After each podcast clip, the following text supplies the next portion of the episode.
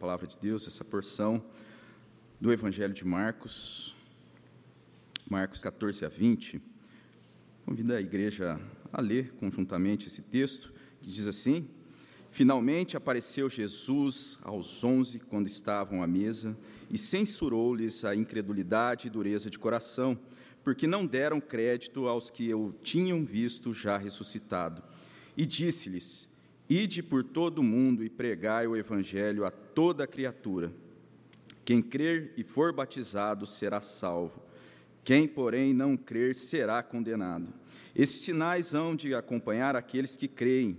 Em meu nome expelirão demônios, falarão novas línguas, pegarão em serpentes, e se alguma coisa mortífera beberem, não lhe fará mal. Se impuserem as mãos sobre os enfermos, eles ficarão curados. De fato, o Senhor Jesus, depois de lhes ter falado, foi recebido no céu e assentou-se à destra de Deus. E eles, tendo partido, pregaram em toda parte, cooperando com eles o Senhor e confirmando a palavra por meio de sinais que se seguiam. Amém. Oremos. Deus, nós agradecemos, como já oramos ao Senhor, por esse momento, pela grande bênção de estar na tua presença, na mediação de Cristo Jesus. E agora clamamos ao Senhor, ó Deus, fale aos nossos corações. Esteja, ó Deus, é, corrigindo, ó Deus, consolando, ó Pai, fortalecendo as nossas vidas. Em nome de Jesus que nós oramos e agradecemos. Amém. Ao final do Evangelho de Marcos, e o título, como diz, finalmente, o desfecho que prossegue, e eu creio que isso transmite muito bem esse final do Evangelho de Marcos, aqui, o final do capítulo 16. E isso não somente por, por aquilo que a gente encontra aqui nesse trecho, na porção final do Evangelho, mas pela longa jornada que a gente teve caminhando, expondo e meditando no Evangelho de Marcos. O desafio de percorrer todo esse tempo é, falando versículo a versículo nesse Evangelho. Nós começamos as exposições lá em julho de 2020. E isso em meio à pandemia. Depois a gente teve ah, um trecho sendo trazido ali na, nas vésperas do Natal, principalmente a gente focou nos primeiros versículos, versículos de 1 a 13, ah, mas o início das pregações em que eu tive essa bênção, esse privilégio, então, desde ali de julho de 2020.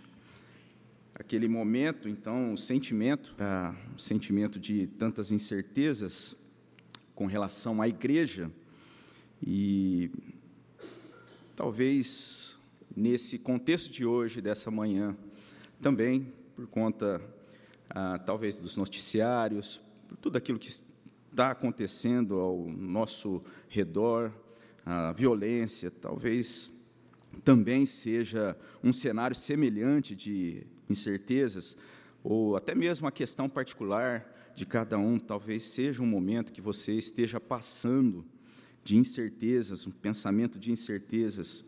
E quando a gente olha aqui para esse final do Evangelho de Marcos, capítulo 16, mostrado também um, um momento, um pensamento de incerteza nos corações, nos corações desses discípulos, esses discípulos de Jesus, então, que a gente vê aqui nesse é, trecho que a gente leu, que havia incredulidade, dureza naquele momento, naquelas vidas.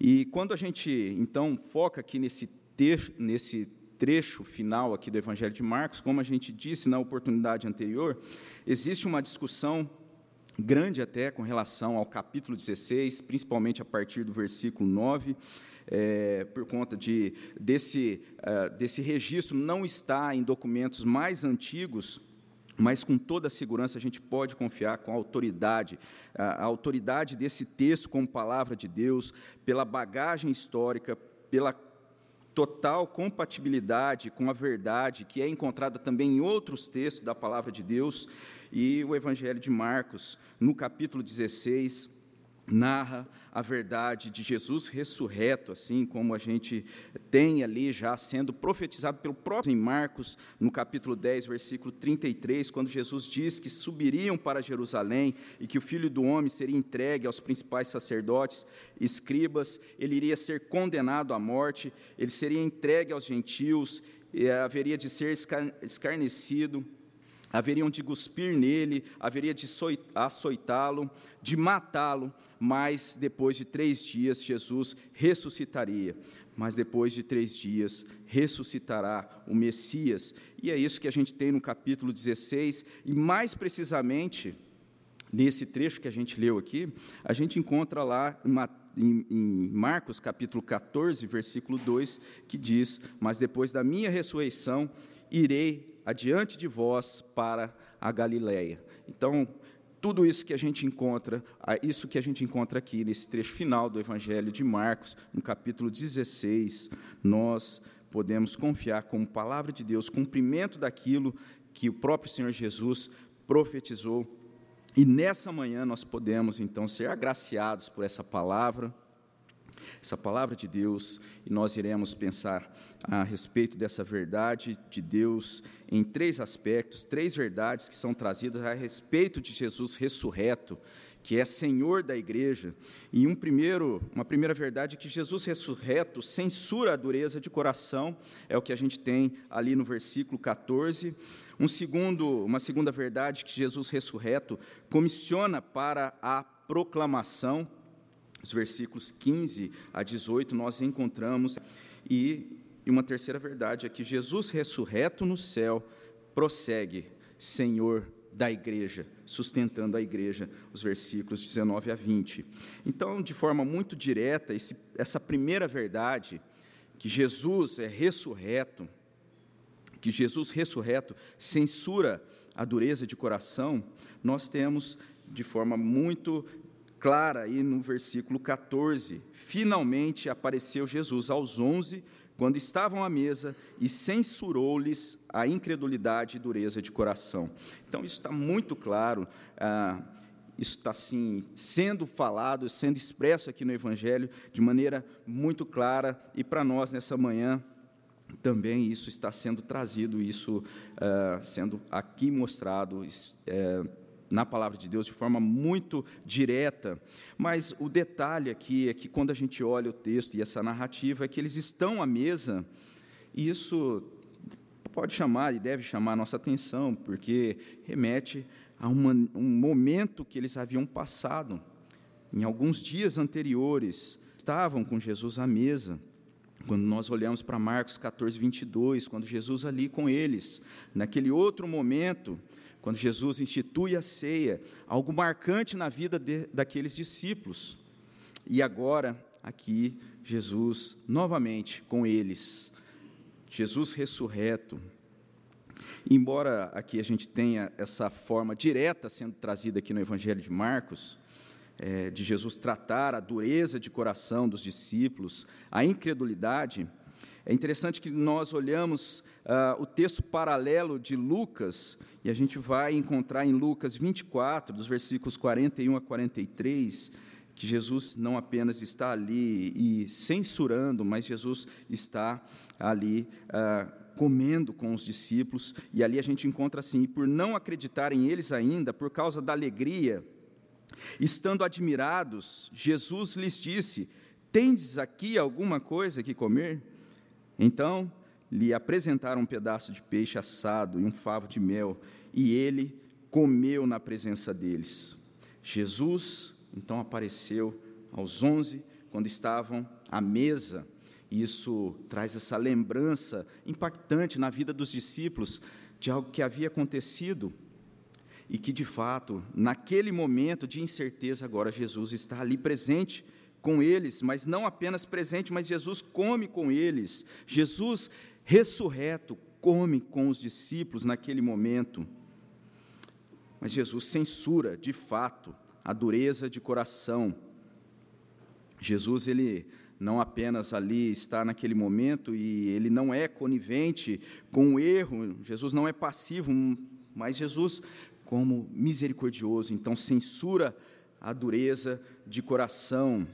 E isso traz para a gente uma noção dessa relação de intimidade, a intimidade com Jesus, e que, de certa forma, a gente pode entender aqui, sendo mostrado de alguma forma, com nesse momento, Jesus ele não é indiferente, ou conivente, ou impotente com o erro. Jesus ele censura a dureza de coração. E talvez ah, na nossa mente ah, um pensamento e um, aquilo que seria esperado, talvez, do encerramento, do desfecho aqui do Evangelho de Marcos, a nossa maneira, da nossa cultura atual, do século XXI, seria uma cena melosa, naquele reencontro final, Jesus falando a eles a respeito é, de tudo que aconteceu, e eles simplesmente pensando na vida deles e como foi difícil tudo que eles passaram naquele momento. E talvez aquele momento, então, de uh, deles falarem que essa dureza de coração foi em decorrência da pressão, da pressão que momento, e que a repreensão que tiveram por toda aquela multidão, o Império Romano, tudo aquilo causou um grande estresse. E talvez essa seria aquilo que a gente talvez pensaria para esse momento mas de fato Jesus se aproxima, Jesus ele se manifesta ali com os discípulos, Jesus come com os discípulos, mas Jesus censura a dureza de coração daqueles discípulos. Está errado. Jesus aqui ele não relativiza como talvez seria a tendência da gente pensar em um contexto do século 21, relativizando aquilo tudo que havia acontecido, a dureza de coração diante da verdade, diante daquilo que Jesus havia falado que haveria de acontecer. Jesus ele já expressa essa, essa relação íntima, como Jesus se relaciona sendo firme e trazendo a verdade de maneira pontual. No Evangelho de João, capítulo 15, versículo 14, Jesus diz de maneira clara: Vós sois meus amigos, se fazeis o que vos mando.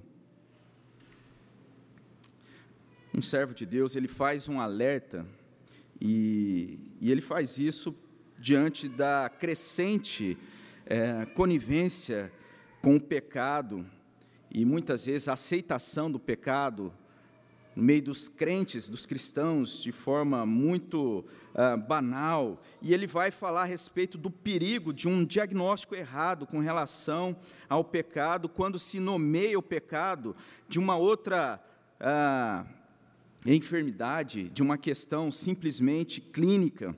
E ele traz um alerta ao perigo de um diagnóstico errado com relação a isso. E ele diz o seguinte: suponhamos que o problema esteja no pecado e não na doença. O único remédio verdadeiro envolve arrependimento com humildade e confissão, um reconhecimento que você merece ser repreendido por Deus, pois você é o único responsável por seu próprio pecado. E a restituição, crescimento por meio das disciplinas espirituais, da oração, estudo bíblico, da comunhão com Deus e com os outros cristãos, da dependência de Cristo. Em outras palavras, se o problema for de fato espiritual, rotulá-lo como uma questão clínica somente aumentará o problema, sem oferecer verdadeira libertação do pecado. É exatamente o que está acontecendo em toda parte ele faz essa crítica com relação à postura de relativizar a culpa, ou muitas vezes colocar a culpa em qualquer outra questão que não necessariamente no pecado. Não que não ocorra, não que não haja realmente, de fato, situações clínicas que precisam ser avaliadas, mas o que ele traz aqui é o perigo simplesmente de se seguir a essa tendência e não tratando o pecado, aquilo que é errado, como pecado, como necessidade de ser corrigido. Essa é, é uma tendência e há a necessidade de cuidado e a responsabilidade de se olhar para isso com cautela. É inegável que o coração do homem existe essa inclinação de trazer um outro culpado, e isso é lá do Éden. Mas essa, essa aqui é uma observação, quando nós olhamos que Jesus aqui censura a dureza do coração. E isso ele se dá pelo fato de não darem ouvidos à palavra. A palavra que próprio Jesus havia falado, eles não creram na palavra, eles não creram no testemunho. Isso está sendo tratado naquele momento. E a receita para essa tendência, eu creio que um servo de Deus ele traz algo muito interessante, digno da nossa atenção. Ele vai dizer o seguinte: cada vez que você olhar para si mesmo, olhe dez vezes para Cristo. E ele vai dizer isso porque nós podemos cair em vários enganos se estivermos com uma excessiva atenção ao nosso íntimo, aquilo que está acontecendo no nosso interior. De coração precisa ser tratada, e Jesus está aqui censurando a dureza do coração daqueles discípulos. Em um segundo momento, o que vai acontecer é uma segunda verdade que nós queremos aqui mencionar: que Jesus ressurreto comissiona para a proclamação e isso parece ser a grande ênfase. Jesus, então, ele censura a dureza de coração daqueles discípulos, mas Jesus, ressurreto, comissiona para a proclamação, e a proclamação, nesse capítulo 16, é algo que está sendo repetido. No versículo 10 do capítulo 16, a gente vê Maria Madalena, partindo ela, foi anunciar àqueles que, tendo sido companheiros de Jesus, achavam-se tristes e choravam. E a gente vê também os próprios discípulos que estavam a caminho de Emaús, também proclamando, anunciando, vendo eles anunciar aos demais. E aqui fica muito claro que Jesus censura coração, a dureza de coração. No versículo 15 vai dizer: Ide por todo mundo e pregai o evangelho a toda criatura. Isso está se dando no Evangelho de Marcos, a questão da proclamação do Evangelho. Isso vai se dar na história da igreja, no desenvolvimento da igreja, a pregação. Isso vai se dar também, quando nós olhamos a sequência da igreja em Atos, capítulo 1, verso 8, mas recebereis poder ao descer sobre vós o Espírito Santo, e sereis minhas testemunhas em Jerusalém, como em toda a Judéia e Samaria e até os confins da terra. O evangelho sendo proclamado. E aí a gente tem os sinais que são mencionados, versículos 17 a 18, e que vão estar presentes na história da igreja, na vida da igreja, o registro em Atos vai trazer isso sendo presente, sendo presente o poder tentando a igreja. E esses sinais não são acontecimentos para enaltecimento de homens, nem são episódios para satisfazer as expectativas de pessoas prepotentes. Não esses sinais são a presença de Jesus operando com poder na vida da igreja, essa igreja que obedece e caminha proclamando do Evangelho, como nós temos aqui em Marcos.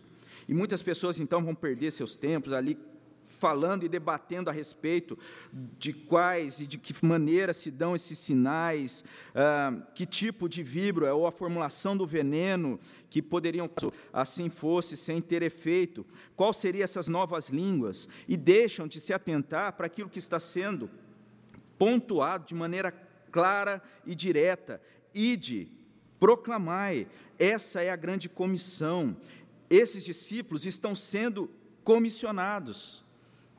Esses discípulos que estão sendo mostrados aqui, sendo censurados pela dureza de coração, que nós temos também no próprio capítulo 18 a postura frágil, aqueles que estavam a caminho de Emaús, as mulheres que também estavam temerosas, estão sendo comissionados a proclamar. A igreja aqui reunida nessa manhã é comissionada a proclamar. Quem crer e for batizado será salvo, quem, porém, não crer será condenado. E também, muitas vezes, há uma, um foco, talvez não preciso, na ênfase daquilo que é trazido nesse versículo, que a salvação está em Cristo. Ele vos deu vida, como nós temos lá em Efésios, capítulo 2, versículo 1. Ele vos deu vida, estando vós mortos nos vossos delitos e pecados.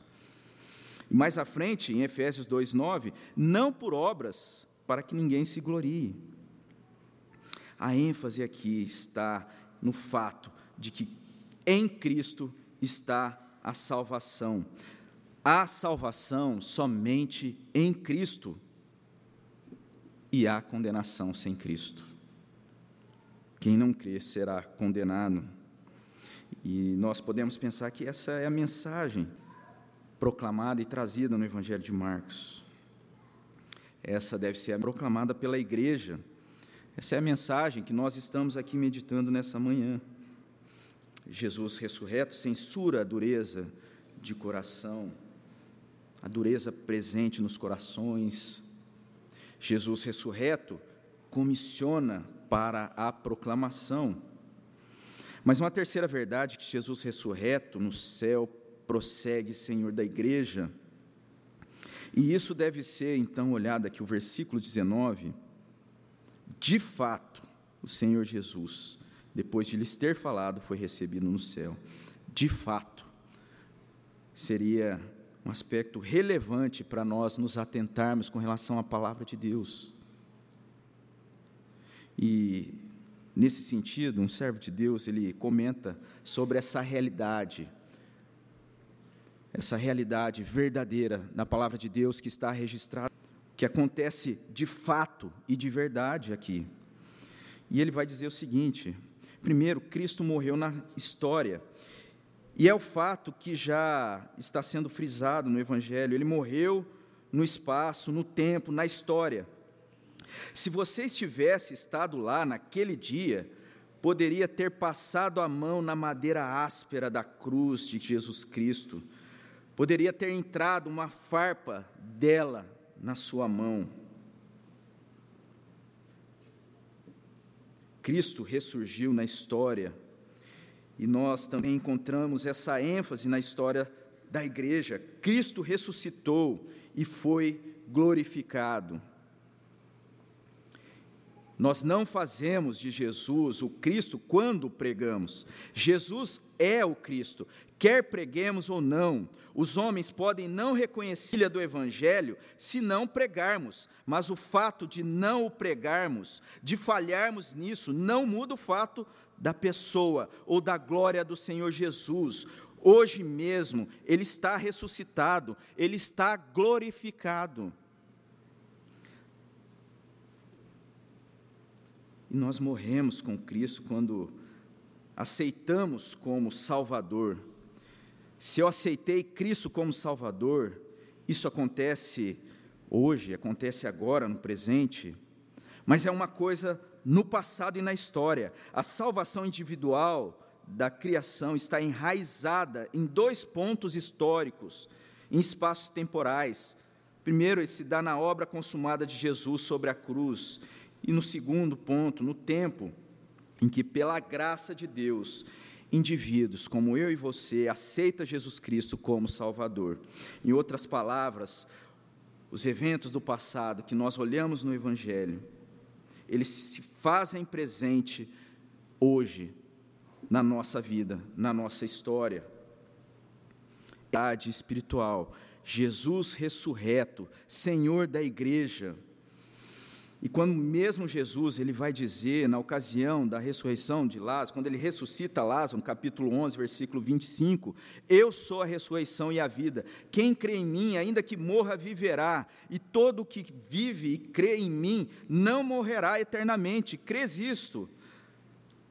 Jesus, ele não apenas ressuscita, mas é Senhor da igreja, Jesus não apenas é ressurreto, mas ele oferece vida para aqueles que crê nele. Jesus não apenas ressuscita, mas Jesus diz: Eu sou a ressurreição e a vida.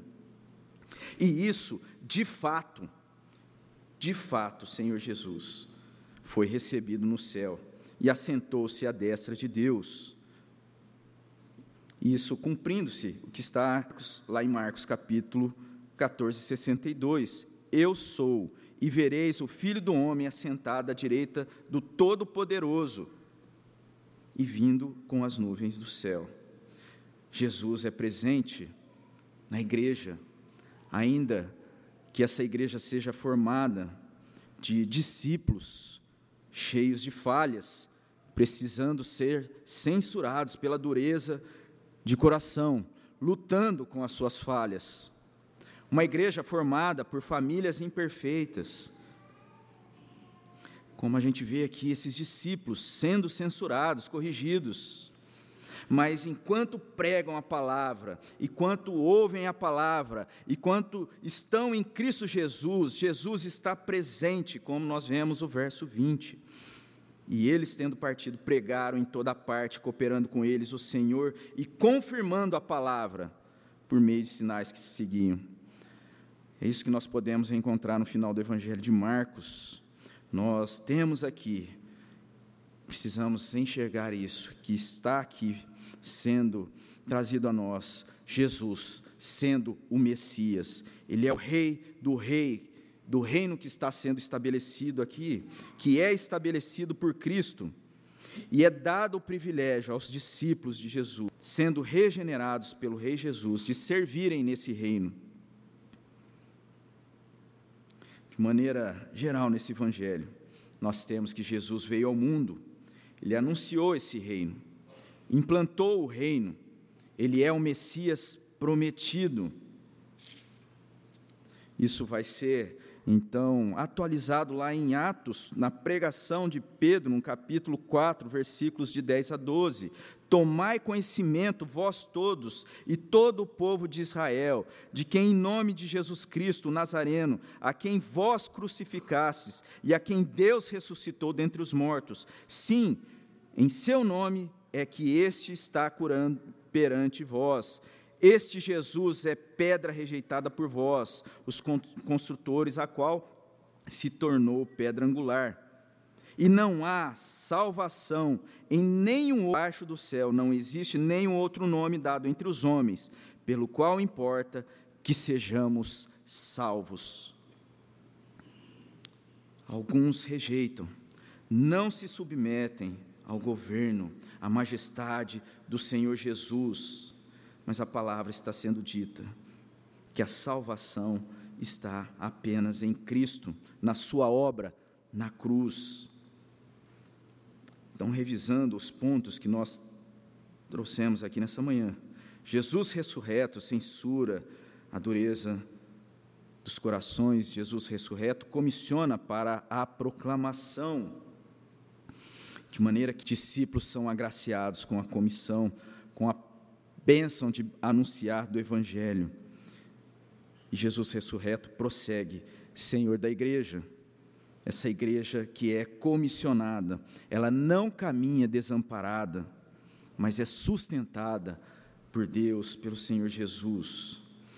E assim nós podemos fazer considera considerações e aplicações para nós, no sentido de pensarmos com relação à, à dureza do coração, que Jesus censura naqueles discípulos pela falta de credulidade e nós precisamos clamar a Deus que nos ajude também com a dureza do nosso coração, com a nossa dificuldade, muitas vezes, de se submeter à palavra e à autoridade do nosso Senhor Jesus.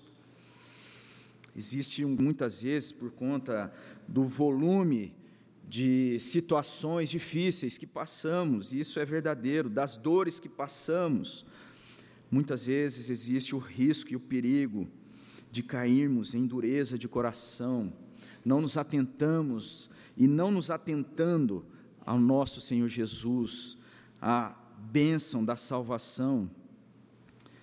Eu não estou querendo dizer aqui que nós precisamos viver uma espécie de sentimentalismo barato, mas nós precisamos nos voltar a Deus com interesse na Sua palavra, nos sujeitando ao que ela diz, isso foi um alerta também trazido na carta aos Hebreus de forma muito pontual, Tende cuidado, irmãos, é o que nós encontramos em Hebreus capítulo 3, versos 12 a 15. Tende cuidado, irmãos, jamais aconteça haver em qualquer de vós perverso coração de incredulidade que vos afaste do Deus vivo. Pelo contrário, exortai-vos mutuamente cada dia durante o tempo que se chama hoje, a fim de que nenhum de vós seja endurecido pelo engano do pecado, porque nos temos tornado participantes de Cristo, se de fato guardarmos firme até o fim a confiança que desde o princípio tivemos, enquanto se diz: Hoje, se ouvirdes a sua voz, não endureçais o vosso coração, como foi na aprovação. Não endureçais o vosso coração.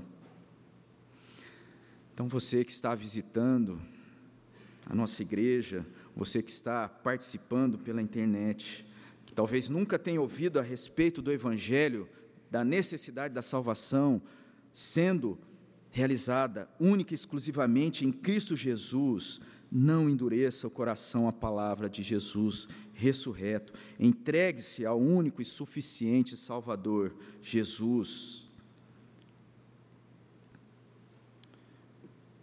Você que já tem ouvido do Evangelho, nós que já temos caminhado ouvindo a palavra de Deus semana a semana, e de repente até nas atividades no meio da semana, não caiamos de simplesmente achar essa mensagem, essa palavra algo banal diante daquilo que está acontecendo no mundo, como se passasse na nossa mente, como se as coisas estivessem acontecendo de forma descontrolada ou desordenada.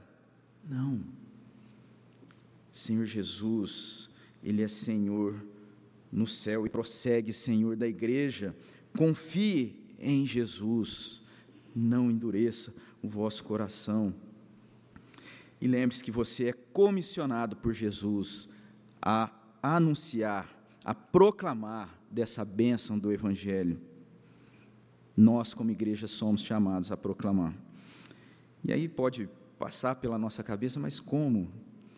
E assim, como a nossa igreja tem se dedicado e a ser esse canal de bênção, de pregar o evangelho fiel, fiel à palavra, nós temos presente na nossa igreja, na nossa igreja várias frentes que você pode se ajuntar, a junta missionária, aos trabalhos realizados na missão vida, a CELB, a própria mocidade que está ligada ali ao evangelismo nas universidades, o nosso grupo de igreja simples, há um material que nós na secretaria que podem ser usados no evangelismo pessoal, você pode entregar desse material, conversar com alguém, falar desse evangelho. Nós somos convocados a anunciar, e tudo isso deve acontecer na dependência e na presença do próprio Senhor Jesus, Senhor da igreja. Jesus ressurreto no céu, prossegue Senhor da igreja, mesmo que pareça ao nosso redor as coisas fora de ordem. Este que nós encontramos aqui no Evangelho de Marcos é o desfecho do Evangelho, mas é um desfecho que prossegue na dependência e no senhorio do nosso Senhor Jesus. Amém? Sigamos firmes em Jesus, vamos orar sobre isso. Pai querido, nós nos voltamos à tua palavra nessa manhã e olhamos aqui, ó Deus, a maneira muito clara, ó Deus, que o Senhor traz para nós a verdade, ó Pai, em Cristo Jesus. E como, ó Deus, nós precisamos do Senhor para seguir, ó Deus, para, ó Deus, obedecer, para ter o nosso coração tratado pelo Senhor, ó Deus, que muitas vezes tende à dureza, ó Deus, à incredulidade. Pai, nos ajude, ó Deus, fortaleça a nossa vida, ó Pai, trate conosco e nos motive, e, ó Deus, nos uh, mobilize a proclamar do Evangelho também, ó Deus, de maneira que nós desfrutemos dessa bênção sempre confiado no teu senhorio e na tua presença, que é Senhor da igreja. Ó Deus, nós oramos em nome de Cristo Jesus. Amém.